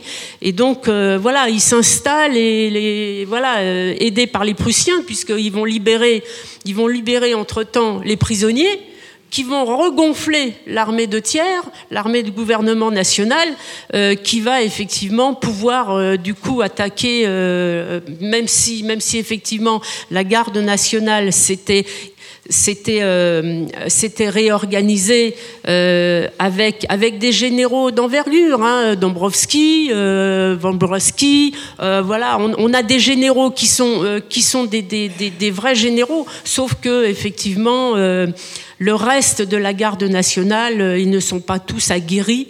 Euh, et puis euh, et puis voilà, il y a une désorganisation euh, importante du fait du fait effectivement de la comment des attaques perpétuelles euh, qui arrivent sur les, tout autour de Paris et qui s'enfoncent euh, dès, le, dès le début avril. On peut dire que le, les, les, les, Prussiens et le, le, gouvernement national sont, ont des attaques euh, perpétuelles. Solange, ce que je voudrais, ce que je, je me permets de, de, de, remarquer que, enfin, il, me semble, on lit, on voit, puis on, on le remarque dans les illustrations de l'époque. Mmh. On parlait des femmes tout à l'heure, donc tu as parlé de leurs premières actions là, mais ce qui est quand même assez remarquable, me semble-t-il, c'est qu'elles prennent la parole. C'est une oui, des premières fois oui. dans l'histoire sociale oui, où les femmes non seulement on leur donne la parole, sans, sans doute on imagine, mais elles la prennent euh, réellement, littéralement. Tout à fait, exactement. Ça c'est très très important parce que effectivement, très vite, effectivement, euh, non seulement, euh, alors ça a commencé, euh, ça a commencé avant, avant le, avant le, avant mars, hein, bien sûr. Hein. Ça, ça fait des mois effectivement que on s'organise en club, on s'organise en société, puisque on a des retours effectivement de sociétés de des femmes qui dès, mille, dès 1869 sont installées euh, par des euh, par des femmes qui déjà militent pour les droits des femmes, euh, notamment Maria de Rem, André Léo, qui sont donc effectivement à l'origine de, tout ça. on a Paul Minck aussi, donc ça c'est des grandes figures effectivement qui dès les années 1868, ont beaucoup œuvré. Alors elles sont écrivaines, elles sont journalistes. Euh, certaines, euh, certaines sont étrangères d'ailleurs, hein, comme, euh, bah, comme Paul Minck, euh, comme Anna Jacquelart, puisque c'est pas Anna Jacquelart, son nom de naissance c'est Kruskeskaya, voilà.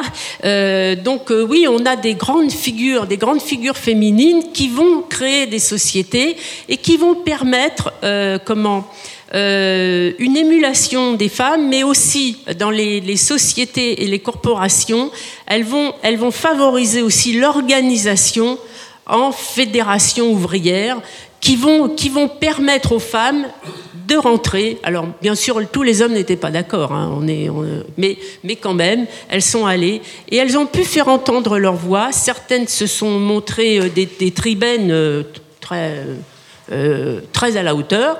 Euh, et on assistait alors, donc, dans les mois qui ont précédé la commune et pendant la commune, à des réunions qui pouvaient rassembler jusqu'à plus de 1000 personnes.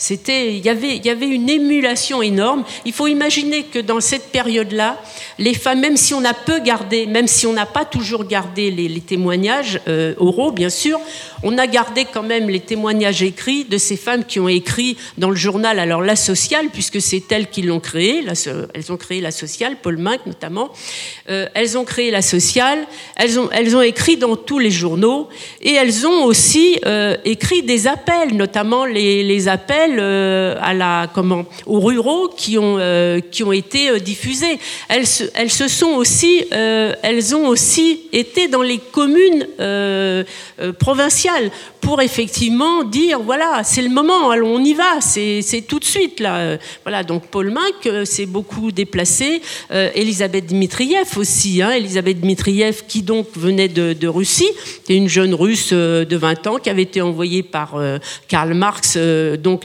elle est arrivée, tardivement, elle est arrivée le 26 mars, mais à partir de là, elle a été extrêmement active. Et elle a d'ailleurs beaucoup reproché à Marx et à Engels, euh, d'ailleurs, de, euh, de, ne pas s'être trop occupé euh, de ce qui se passait à la commune, dans la commune de Paris, pendant, le, pendant les, mois de mars et avril.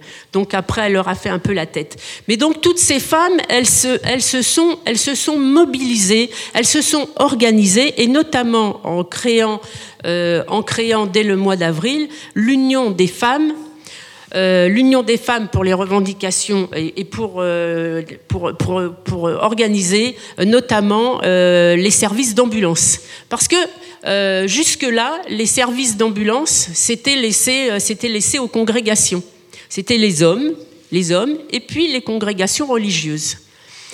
Et comme bah, la plupart du temps, dès le mois de mars, même un peu avant, on avait un peu abandonné les postes, du coup, on manquait de bras, et donc euh, les femmes ont pu, ont pu s'organiser. Sauf que, sauf que, il a quand même fallu qu'elles insistent beaucoup pour, euh, pour être acceptées comme ambulancières, ne serait-ce que d'aller au chevet des blessés, parce que euh, beaucoup d'hommes leur refusaient de venir. On disait, on leur demandait des certificats de bonne mœurs, mais oui, on leur demandait des certificats de bonne mœurs. Oui, euh, sinon, bah, elles ne pouvaient pas y aller. Euh, et donc, ça a été, même là, ça a été très, très compliqué. Mais quand même, quelques centaines de femmes se sont quand même imposées et ont quand même réussi donc à organiser les services des ambulances. Après, bien sûr, euh, on les a... elles se sont retrouvées pour une bonne partie aussi sur les barricades bien sûr, hein, euh, en nombre, bien sûr. Hein, il y a des barricades célèbres euh, qui n'étaient tenues d'ailleurs que par des femmes, mais euh, ça a été la place Blanche notamment. Enfin, il y en a d'autres. et bien sûr, elles ont pris le fusil. Elles ont pris le fusil comme les hommes, dit Louise Michel. On a pris le fusil comme les hommes. Et oui, effectivement, et elles en étaient fières. Après, quand elles ont été, quand elles se sont retrouvées en jugement, euh, certaines ont dit, euh, bah oui, on était là, euh, on a fait ce qu'il fallait. elles se sont pas vantées non plus, hein, parce que au bout du bout, c'était c'était compliqué. Voilà. Mais, euh, et c'est pour ça d'ailleurs aussi après qu'on les a, euh, qu'on les a traitées de, pétroleuses. Mais tout simplement parce que quelquefois, qu'est-ce qu'elles promenaient? Elles promenaient juste le pot au lait euh, et puis on pensait qu'elles avaient du, pétrole. Mais voilà, bien sûr que Paris a brûlé. Bah, Paris a brûlé parce que parce qu'on tirait au canon, hein bien sûr. Solange, si tu le permets, on va faire un, un rapide retour sur euh, le Creusot et puis le, justement sur ce que dit Céline Bélan à propos de l'engagement des femmes. Elle, va en parler à nouveau et puis elle, va aussi évoquer euh, ce rapport qu'il y a conflictuel qu'il y a entre les hommes euh, à ce moment-là et puis leurs femmes qui, servent souvent d'ailleurs de, de, de, moyens de pression. Hein. Elle, va, nous expliquer ça en détail. Et puis elle dit même la, la femme est également un, un public à conquérir pour euh, les hommes et puis ceux qui sont à la manœuvre, si bien dans un sens, si bien d'un côté que de l'autre d'ailleurs. Si tu peux. Du côté des militants euh, républicains et socialistes, euh, la, la, femme est également un public à conquérir et à émanciper. Virginie Barbet, dont j'ai parlé précédemment, participe aux discussions des clubs dont Dumas a autorisé la création à l'automne 1870. Elle n'est probablement pas la seule femme, puisqu'on a des lettres de dénonciation et des rapports de police qui évoquent la tenue de clubs strictement féminins. Donc les femmes prennent la parole et évoquent leurs problèmes et proposent euh, des idées, des solutions. Mais euh, je n'ai pas retrouvé de témoignage de ce qui pouvait se dire dans ces clubs précisément. Euh, dans les clubs mixtes ou, masculins, on ne sait pas trop si. On suppose que des femmes y participent comme néanmoins, euh, ne serait-ce qu'en tant qu'auditrices. Euh, il n'y a qu'un seul fois un sujet qui évoque les femmes, qui est relaté dans les rapports de police que j'ai pu retrouver. c'est celui de l'affranchissement de la femme vis-à-vis de l'Église. Donc, que la femme ne doit plus écouter le curé qui lui instille des idées qui, sont, qui ne sont pas positives pour elle. Euh, alors ensuite, s'agit-il d'un thème féministe, libérer la femme euh, pour lui permettre de réfléchir par elle-même, ou d'un thème avant tout anti-religieux, le curé est un ennemi de la République. Euh, les deux sont liés. Dans notre société laïque, il est difficile de souvenir de l'immense emprise que pouvait avoir la religion catholique au XIXe siècle, et plus particulièrement sur les femmes, qui sont vues par l'Église comme le moyen de reconquérir les esprits après la Révolution euh, française et l'entreprise de déchristianisation de la société qui en avait résulté. Même si c'est une petite déchristianisation au vu de nos critères, pour la société de l'époque et pour l'Europe de l'époque, c'est quelque chose d'extrêmement euh, important, novateur, et euh, l'Église s'emploie véritablement à, à, faire refluer ce souvenir et à faire refluer cette idée que finalement on peut peut-être se passer de la religion pour créer une société. Et la, femme qui est chargée de l'éducation des enfants est perçue vraiment comme euh, la porte, la porte pour, euh, pour reconquérir, puisque en gardant sous sa coupe la femme, on garde sous sa coupe les enfants, et donc les enfants ensuite euh, devenus adultes suivront les principes de l'Église et non pas des principes républicains, socialistes et surtout et avant tout anti, anti-religieux, voire athéistes qui est, vraiment le, pire des mots euh, pour, euh, pour, pour l'époque dans, dans, un esprit, dans un esprit religieux. Euh, c'est d'ailleurs un des motifs qui va ralentir l'obtention du droit de vote des femmes en France. Les républicains, une fois qu'ils sont arrivés au pouvoir, craignent énormément que le vote des femmes ne soit le vote de leur confesseur. L'Église étant en qu'institution plutôt opposée au régime républicain, et d'autant plus après la loi de séparation de l'Église et de l'État qui survient beaucoup plus tard que les événements dont on parle, en 1905. Et donc donner le vote aux femmes, c'est risquer l'élection d'une chambre conservatrice et peut-être même opposée à la République. Euh, l'élection de la chambre conservatrice versaillaise en 1970 va vraiment euh, vraiment être vécue comme un, un, grand danger par, par les républicains et et c'est vraiment quelque chose sur lequel il y aura de nombreux débats euh, dans les journaux et dans la Chambre à l'époque. Et c'est vraiment un argument qui est fréquemment amené pour dire non, on ne peut pas donner le droit de vote aux femmes, alors que individuellement, les, les, militants républicains peuvent être pour un, certain affranchissement de la femme. Euh, pour conclure, je souhaite évoquer l'autre femme qui est nommée dans les archives euh, que j'ai pu consulter pour euh, l'exposition et au cours de mes recherches, puisque finalement il n'y en a que deux qui, qui se dégagent du, groupe, du groupe des femmes du Creusot euh, qui agissent ou n'agissent pas. Euh, c'est Catherine Venot, épouse Champ-Martin, et c'est elle qui achète le tissu rouge qui sert au drapeau que brandit le blanc lors de la déclaration de la commune. on sait d'elle qu'elle est mariée à un ouvrier à l'usine. Et Monsieur Venot n'apparaît, enfin Monsieur Chambertin n'apparaît pas comme, comme acteur des événements, il n'est cité nulle part. En creux, on peut donc supposer que des femmes, avec l'exemple de Virginie Bardet et de Catherine Chambertin, se sont engagées et se sont engagées en dehors de l'action de leur propre conjoint. Virginie Bardet n'est pas mariée, elle vit en concubinage selon le rapport de police qui existe. Et ce sont donc des champs de recherche qu'il reste à parcourir. On va donc avancer un petit peu dans cette histoire, hein, et puis on va parler quand même de ceux, qui font le, titre même de notre de l'exposition et puis de nos interventions aujourd'hui, c'est-à-dire cette proclamation de la commune euh, sur la sur le territoire du Creusot. Alors c'est quatre jours, euh, ça dure à peine quatre jours, hein, c'est même, encore plus, plus réduit que ça. Mais on va peut-être demander quand même à Yves qui nous donne quelques éléments d'appréciation sur ce moment euh, plus que symbolique. Euh, et puis également, bah, peut-être aussi évoquer les conséquences que ça a eu pour les militants qu'on a évoqués et à commencer d'ailleurs par le premier, qui est, Jean-Baptiste Dumay, hein, bien sûr, euh, qui, aura aussi un parcours qui subira les conséquences de cet épisode-là. Oui, euh, c'est-à-dire la, la, proclamation, c'est le 26 mars, le 26 mars 1871. On en était resté à Dumay, qui est nommé maire par Gambetta en septembre, et entre ces deux dates, Dumay va avoir beaucoup de mal à la mairie. Il va être euh, sans cesse suivi euh, avec plein d'actions en chausse-trappe de la part de ce qu'on appelle la faction Schneider, qui veut à tout prix récupérer la mairie et euh, qui va faire en sorte de le discréditer auprès du gouvernement républicain de Gambetta. En parallèle de tous les événements que tu as rappelés euh, au niveau de Paris. Tout ça se passe en même temps. Et euh, il y a donc la guerre qui se termine fin janvier 71. Il y a l'armistice qui est signé. Et début février.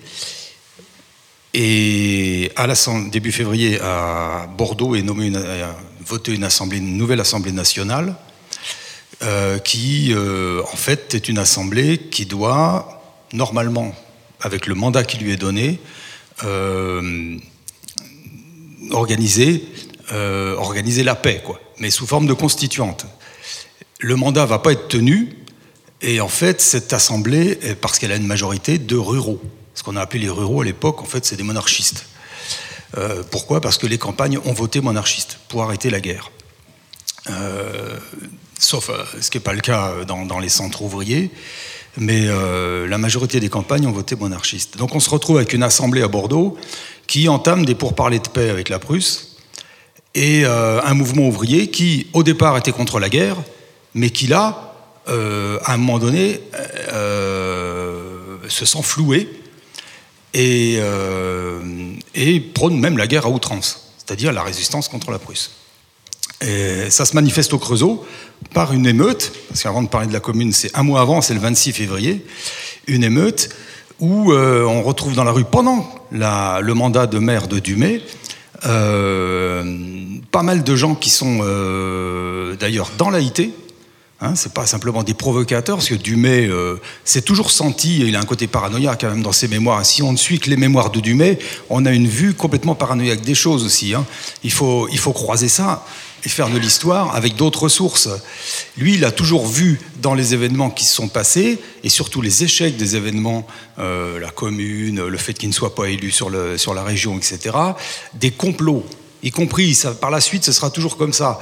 Euh, et comme effectivement, euh, Céline Bélan le dit très bien, il est pris par la nécessité, comme beaucoup de gens, d'ailleurs, c'est pas le seul, c'est tout le monde. Ces gens n'ont pas d'avance. T'es ouvrier, t'as pas d'avance. T'as pas un crédit à la banque pour pouvoir. Si tu bosses pas, tu manges pas. C'est parce que tu, de toute façon, tu bosses, tu manges, c'est tout ce que tu fais. Et tu manges pour bosser. Et voilà.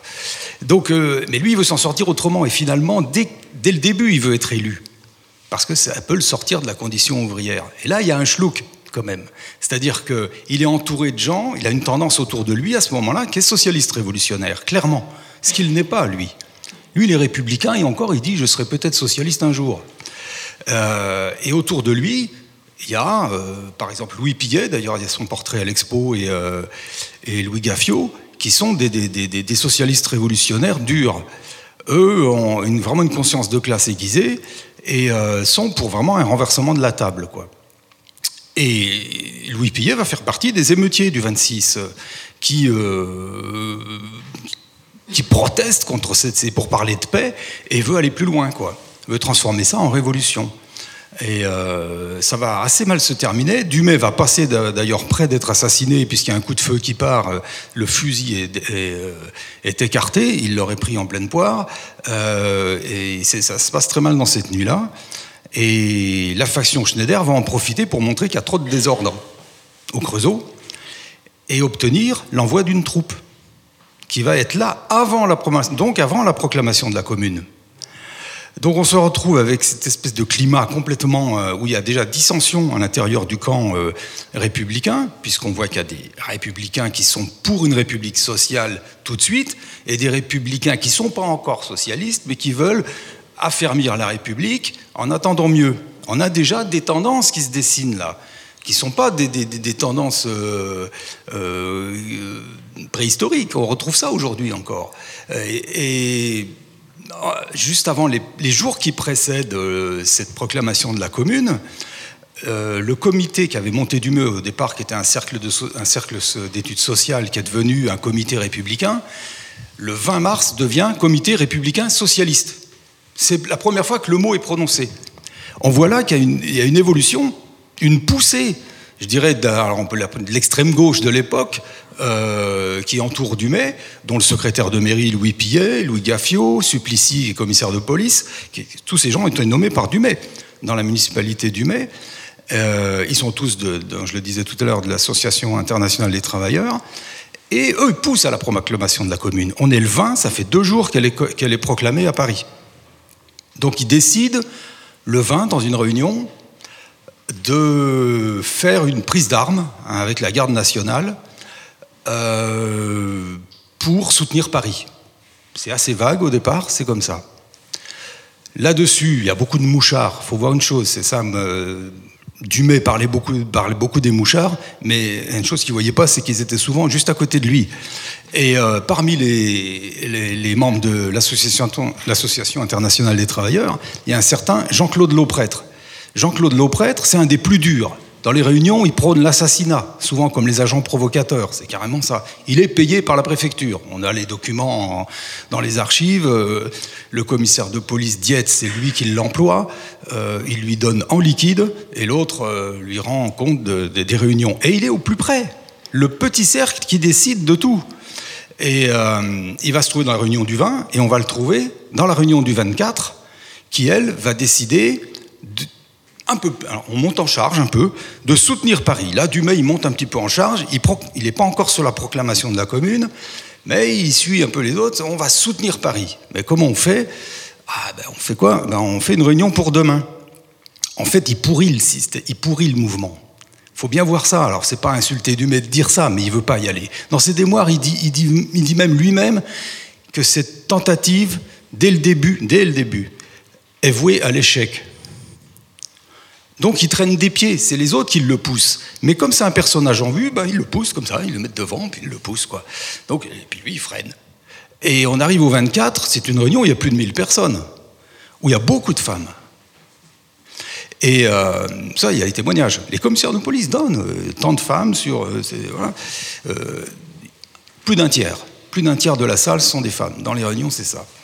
Et cette réunion du 24, euh, parle de regard tourné vers Paris. on monte, on monte un petit peu d'un étage. Et, euh, pour l'instant, bon, ça va pas plus loin. C'est-à-dire que le secrétaire de, préfecture qui est là, qui moucharde aussi par l'intermédiaire du mouchard, bon, tout envoie un rapport, on a les télégrammes euh, à, à, préfecture, et tout ça part chez Adolphe Thiers, et où il dit, bon, bah, il y, y, a conciliation, ils veulent, ils veulent juste une, euh, je caricature, hein, fois, la phrase n'est pas exactement celle-là, ils veulent juste euh, une constituante. Voilà. Regard tourné vers Paris, on, fait une constituante et comme ça, il y aura euh, réconciliation entre la commune parisienne et, et la République à Versailles. Ils sont dans la conciliation le 24. Les choses, elles se décident le 25 au soir. Et le 25 au soir, réunion publique, alors ça commence à fatiguer un peu, les gens ils vont pas tous les jours, là, là on a beaucoup moins de monde, et qui décide de proclamer la commune le lendemain en faisant cette manifestation prévue depuis le 20 et de rentrer dans la mairie, de proclamer la commune. Est-ce que, Mais tu avant veux- la réunion- est-ce que tu peux préciser ce que ça veut dire que proclamer la commune? Alors, proclamer la commune, alors pour, pour les Parisiens, c'était déjà rentrer dans l'hôtel de ville et dire nous sommes la commune, donc nous organisons la ville. Ici, c'était très différent. Dumay, il était déjà maire. Donc en fait, il rentrait dans sa mairie pour dire j'organise, je suis maire déjà. Donc c'était, voilà, il y a un problème là. Et donc du coup, proclamer la commune, ça voulait vraiment dire aller plus loin au Creusot. Ça, avait déjà, ça avait déjà une connotation de, de- république sociale directe.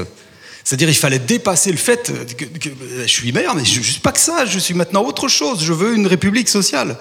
C'est ce pas que Dumay franchit le 25 au soir. Et il le franchit pas tout seul. Il le franchit avec un envoyé de la commune parisienne qui est Albert Leblanc, qui a été envoyé à Lyon. La veille, il est à Lyon. Parce qu'il faut voir ce triangle. hein. Moi, je mets toujours la géographie là. Saint-Étienne, Lyon, Le Creusot. C'est le, le triangle qui aurait pu faire péter euh, le- le- le- le- les choses au niveau national. Et, euh, il n'était pas seul à partir en province, et euh, tu l'as rappelé, euh, revenait de Lyon, où ça avait été un échec, et pour X raisons, hein, et il, se retrouve au Creusot à cette réunion du 25, et il est enflammé. Et la salle, elle part direct.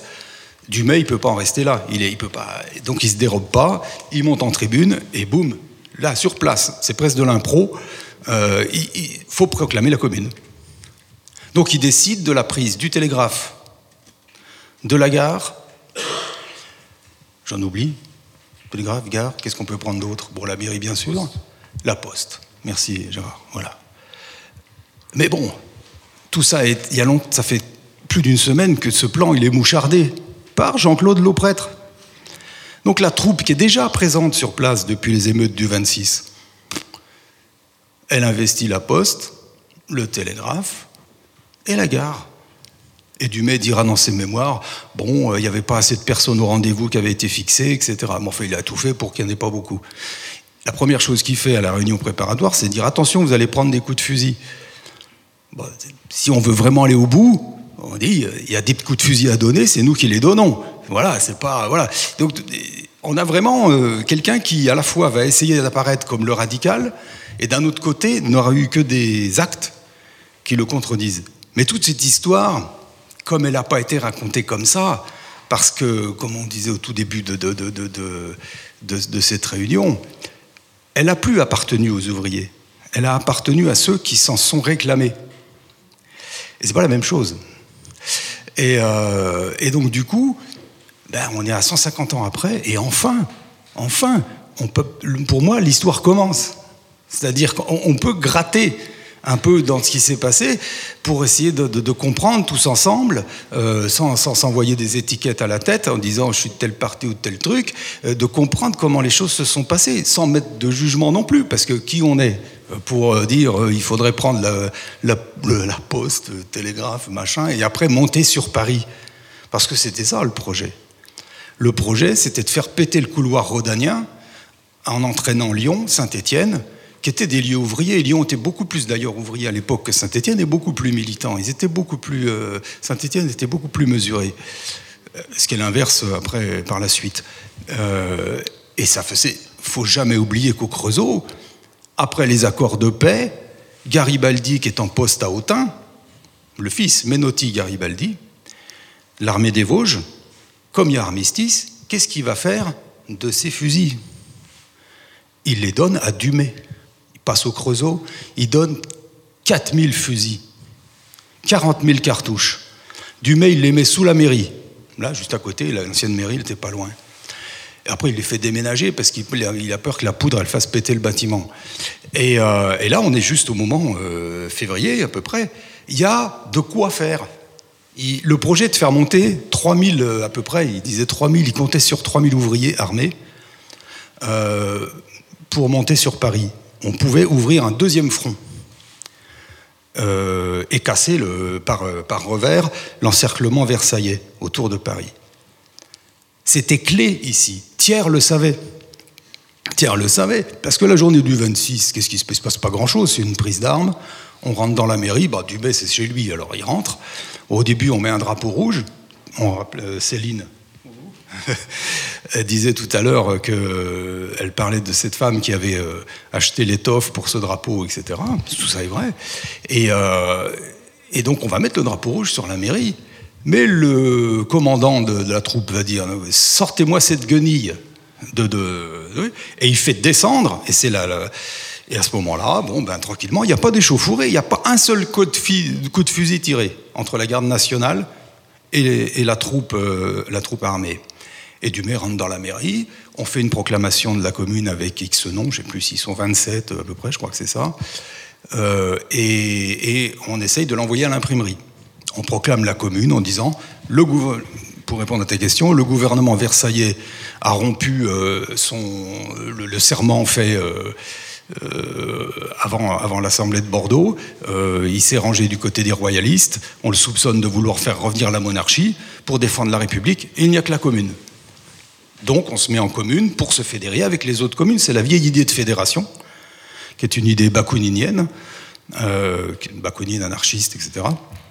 Et de faire des fédérations de communes pour euh, faire une république sociale, sur cette base-là. Mais la proclamation, elle, elle est envoyée à l'imprimerie du Creusot, je ne sais plus comment elle s'appelle d'ailleurs, cette imprimerie, elle y reste, elle n'en sort jamais. C'est un certain Larcher. Larcher, oui. Et Larcher va pas l'imprimer, on n'a que le brouillon. Euh, la troupe est déjà là. Tout est foiré. Le lendemain 27, euh, le préfet arrive, il va à la mairie, tout ça a été raconté à l'expo, c'est assez juste, euh, avec quelques détails. Euh, la voix officielle, ce que disait Ponceau, etc., euh, Ponceau se basait beaucoup sur les mémoires de Dumay aussi, donc il y a quelques des choses qui sont effectivement approximatives qui demandait à être précisé, ce qu'a fait André Janet par la suite, parce qu'il est retourné aux archives, et comme, André il travaillait, il était au courant de, de, ce que contenaient les archives, etc. Il, a, fait un énorme travail, de, je trouve, de réajustement précis de, ce passage-là. Et Dumay, Dumay, il a accepté euh, le deal avec Thiers. Thiers lui a proposé une place à Mâcon pour être fonctionnaire allez dire au revoir à votre famille, etc. Ok, ok, il a accepté. Il est sorti. Alors effectivement, c'est le sous-préfet Auguste Marais qui le raconte après. Il dit au début, euh, on l'a emmené, on a été. Euh, il a dit je veux y aller tout seul. Ok, bon. Euh, après, tu nous rejoins à la gare. C'était ça. Mais après, il est retombé avec les autres.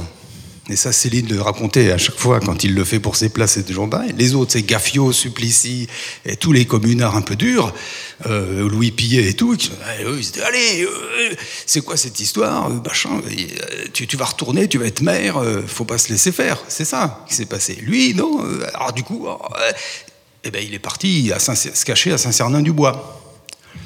Et pendant, et il s'est présenté au municipal le 30 avril, la nouvelle loi des municipales, etc.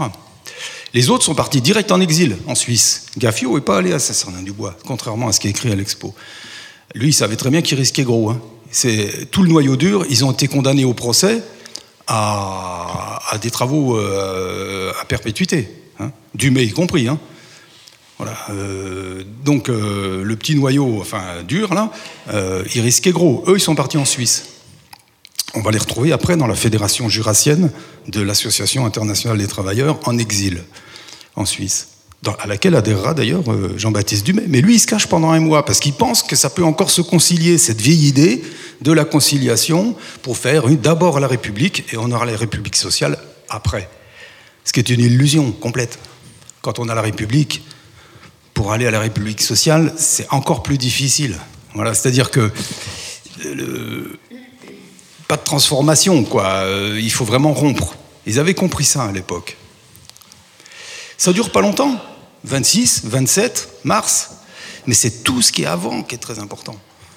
Comment on amène ça? Comment ce mouvement ouvrier en deux grèves, en répression, euh, en organisation sociale qui se restructure après chaque répression, tous ceux qui sont renvoyés, Schneider renvoyé par paquet de sang, les ouvriers ici et les mineurs. À chaque fin de conflit, il faisait ça. Il baissait les salaires sans arrêt. C'était effroyable. Et, donc, euh, en fait, cette conscience de classe qui s'aiguise à ce moment-là, moi, je la trouve. Euh, je la trouve pas embryonnaire, comme tu disais. C'est-à-dire, je, je, euh, sais pas si c'est l'expression que tu avais dit, je ne mets pas les choses à l'envers. C'est-à-dire, je pense que c'est elle qui, qui vient avant la constitution des organisations et pas l'inverse. C'est pas parce qu'on va faire une organisation avec une avant-garde et une élite qu'on aura une conscience de classe. Elle s'élabore dans la lutte, la conscience de classe. Et après, on se donnera une organisation pour la faire triompher. Mais c'est dans la lutte. Et cette lutte directe qui a eu lieu à ce moment-là, elle a été fondatrice, y compris pour les Parisiens. C'est pas pour rien qu'ils aient envoyé du monde. Varlin est venu faire une section d'AIT ici. Il disait on a de quoi faire au Creusot. On a un problème, c'est le joug Schneider. C'est-à-dire que les gens n'ont pas trop de liberté de mouvement. Mais le jour où ils font péter le truc, ah ben là, il y a tous les possibles. C'est-à-dire qu'il y a plus. Euh, ils, jouaient, ils, jouaient, le tout pour le tout. Ils avaient de toute façon rien à perdre. Là. Il y a une différence avec les Parisiens par rapport à ça, c'est que c'est une population homogène d'ouvriers. Il n'y a pas 36 000 euh, professions différentes, etc. Et euh, finalement, il y a une unité qui peut se faire à un moment donné et qui là était jouable. Quoi. Les tactiques politiciennes à la Dumée font partie du problème de l'échec des communes. C'est pas le seul, et c'est pas la seule raison, mais elle en fait partie. Et euh, ne pas voir ça, c'est faire de la commune c'est comment il disait Marx, le phare dans le ciel, l'assaut du ciel, euh, un objet inatteignable. Oui, quand on mythifie les choses comme ça, ben, on ne peut jamais les refaire. La commune, c'est simplement des gens de base qui bossent, qui veulent être mieux payés, vivre mieux. Au Creusot, c'est d'abord ça. Ils n'étaient pas dans l'histoire d'une Ils n'étaient pas si républicains que ça, au sens la République c'est mieux que l'Empire. Ils s'en foutaient de ça. Ils voulaient vivre mieux directement. Donc, euh, et ça, c'est important à comprendre, parce qu'ils n'étaient pas dans une. C'était pas des idéalistes de la révolution sociale. Voilà. C'est des prolétaires qui voulaient se libérer de leur chaîne. Les choses sont, sont, simples. Yves, si tu le permets, on va, on va s'il y a des questions, euh, euh, des demandes de précision, des détails qui sont à demander, c'est le moment. Vous avez deux, deux connaisseurs de, de, la chose du Creusot et de, de Paris euh, donc, euh, four, fourbissez vos, vos, questions. Excuse-moi, mais, pour Paris, là, ça s'est quand même terminé par la semaine sanglante. Hein. Ça s'est pas terminé d'aussi belle façon, euh, aussi souple. On va dire que quand même la, semaine sanglante a fait des milliers de morts et on ne sait même pas encore combien de morts sont, sont restés euh, fusillés ou sur les, ça a été enterré dans des fosses communes. On, on, ne peut même pas encore les répertorier, même si on cherche et s'il y a des recherches toujours de la part de certaines familles pour savoir si effectivement euh, certains de leurs ancêtres sont là. Oui, Solange, tu fais bien de le, faire remarquer, effectivement. Bon, c'est un vrai sujet, enfin, c'est une conférence à, elle-même, euh, tellement ce sujet est vaste et puis en plus controversé. Euh, si j'ai bien compris donc euh, ce que j'ai pu découvrir dans l'exposition, c'est que au fond, la mairie de Dumais, qui a été occupée à un moment par Dumais, a été démolie euh, par euh, les Schneider. Et à la place, ils ont mis euh, cet affreux monument qui s'appelle la réconciliation. Et, et, ce, qui, ce que j'ai découvert, moi j'habite au Creusot depuis le mois de mai, mais ce que j'ai découvert, c'est qu'au fond, ça c'est resté, et il n'y a aucun, euh, y aucun euh, comment dire, euh, témoignage mémorial dans le Creusot. En tout cas, moi, j'en connais pas, j'en ai pas vu, et, je trouve ça terrible, quoi. Enfin, d'un point de vue politique, c'est vraiment terrible de, voir cette, cette, ce monument qui est d'un mépris absolu pour les gens de peu et rien de cette action sur la commune. Merci. Oui, mais on parle euh, euh, comment la- l'amnistie est intervenue, la- l'amnistie des, donc des proscrits et de tous les déportés est intervenue dans les, en 1880. Et quand on parle d'amnistie, on peut dire aussi que c'est l'amnésie, c'est-à-dire qu'à partir de là, en fait, on a occulté tout un tout un passage de notre histoire. Yves, est-ce que tu veux préciser euh, Oui, tout à fait. Mais ça, ça rejoint ce que je, disais au début, euh, quand il y avait encore notre maire macroniste, là. Euh, après tout, moi, quand j'ai commencé ces recherches il y a 20 ans, ça résonne beaucoup avec ce que tu dis, avec ce que je disais au départ. J'ai j'ai eu du mal ici. J'ai eu beaucoup de mal quand j'ai sorti La peau des statues, qui était un polar, Billardon, qui était l'ancien maire, Fabiusien, lui, euh, ancien ministre de Mitterrand, etc., prône euh, la République sociale de marché et, toutes ces fadaises libérales. Lui, il avait mis mon bouquin à l'index. Il avait interdit au conseil municipal de l'acheter. Ça, j'ai oublié tout à l'heure. Voilà. Bonjour, la mémoire de la commune. hein. Euh, donc, ça a été très difficile. Euh, bon, moi, je faisais un polar. J'étais pas non plus à l'époque. euh, Je faisais des allées-venues parce que j'étais parti travailler sur Toulouse. Euh, ce problème de la mémoire et des traces de la mémoire ici est très très important. Euh, on, a, on a beaucoup, par exemple, on a beaucoup fait sur la mémoire technique ici, y compris à l'écomusée, l'Académie François Bourdon, c'est la mémoire des ingénieurs. Euh, la mémoire du mouvement social, elle a beaucoup dérangé, mais pour des raisons qui sont des raisons des partis de l'époque. Je parle d'il y a 20 ans, ça a un peu changé depuis. hein. La preuve, on est là. On n'aurait pas pu il y a 20 ans. Il y a 20 ans, je suis venu présenter la peau des statues dans un bistrot à côté du lycée dans lequel moi j'avais fait mes études. On était 15, avec des membres de, la fédération anarchiste. Voilà, dont je ne fais pas partie, hein, mais qui m'avaient invité. Euh, c'est tout. Euh, J'avais pas cherché non plus un appui, euh, un appui auprès de la municipalité ni tout ça. C'est juste par connaissance des copains qui me disaient euh, toutes ces histoires, quoi. Tout à fait. On a occulté cette mémoire-là, mais les organisations ouvrières l'ont occultée aussi. Pourquoi?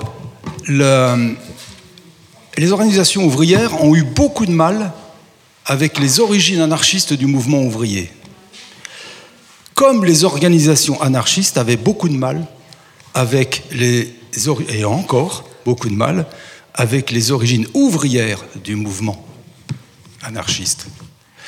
Tout ça s'est conjugué. euh, c'est une conspiration du silence. Il n'y a pas que les autorités qui font silence. Ça a été entretenu ce silence. Une ville comme celle-ci, avec une commune qui était super importante, il n'y en a aucune trace. Aucune. La seule fois où on a pu en parler ici officiellement dans ces mêmes lieux, c'était en 76 où on aurait pu. Il y a eu un colloque, autant des colloques du premier, des débuts de l'écomusée, qui, a, réuni alors euh, Ponceau, qui avait écrit ce petit bouquin, André Janet et Michel Perrault, l'historienne nationale, euh, qui est celui qui a écrit sur tout l'exil des communards en Suisse, et quelques autres qui étaient des historiens locaux. Je les ai relus cette semaine, euh, c'est très intéressant parce que ça rebondit avec ça. Je pense que c'est le sujet principal peut-être d'aujourd'hui que tu poses là, tu vois.